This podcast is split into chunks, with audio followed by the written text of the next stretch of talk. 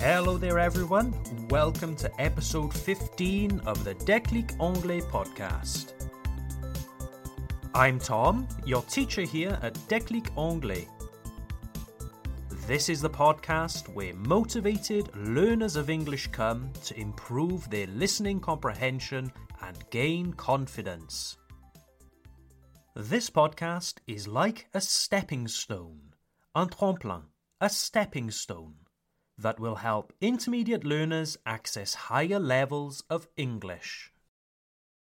As usual, there is always a transcript available for these podcasts.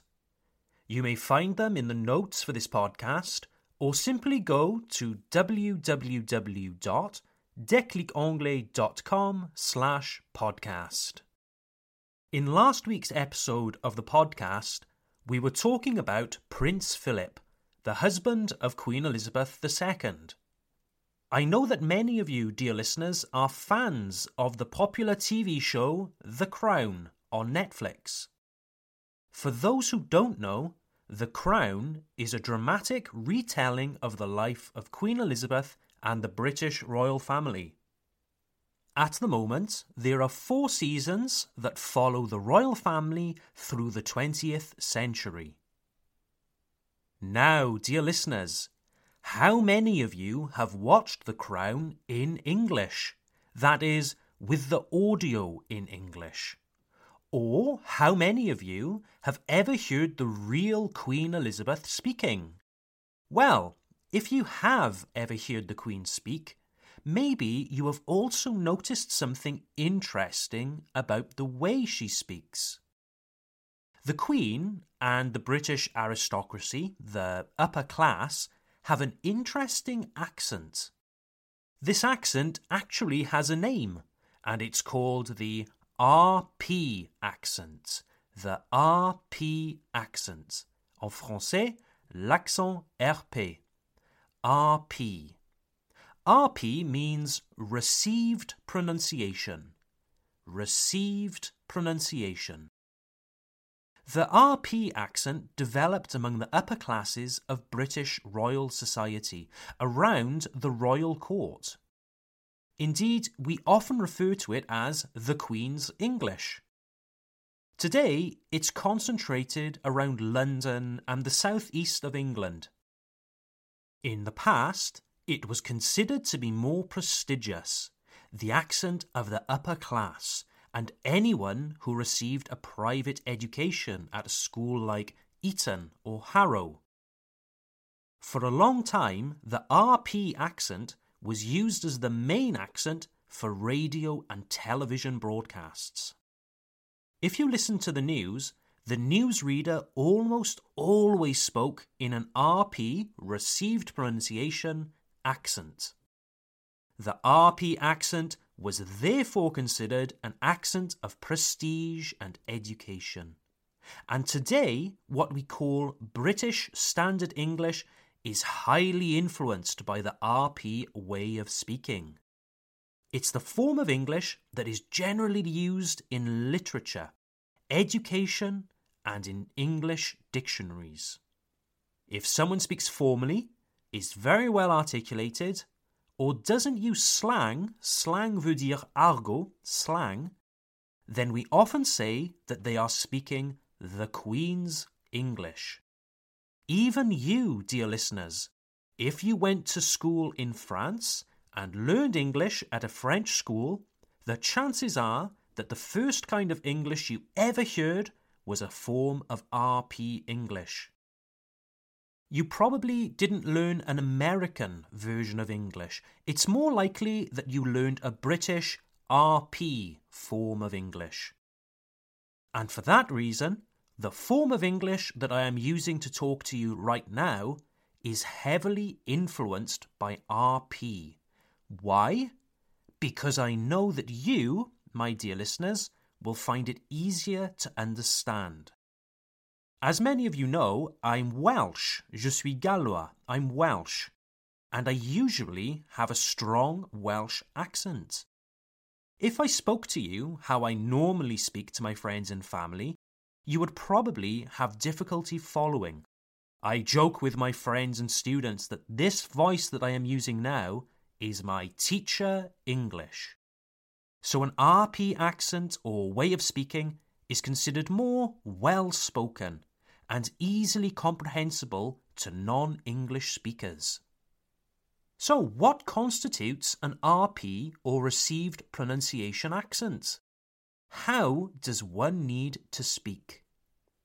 Well, if you watch The Crown, one of the biggest things you may notice is how the Queen and other characters pronounce the A sound.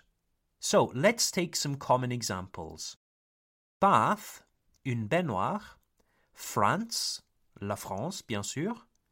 Glace, du verre. Grass, de l'herbe. Passport, un passeport. The A sound is long. So what you hear is bath, not bath. France, not France grass, not grass.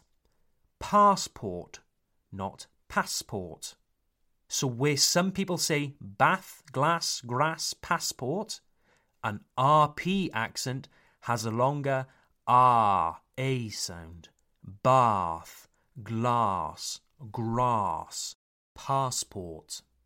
Another feature you may notice is that an RP accent is non rhotic non-rhotic. Hein? Non-rhotique? Qu'est-ce que ça veut dire, Tom? Parle-moi en vrai anglais. Tout simplement, non-rhotique veut dire qu'on prononce la lettre R beaucoup moins.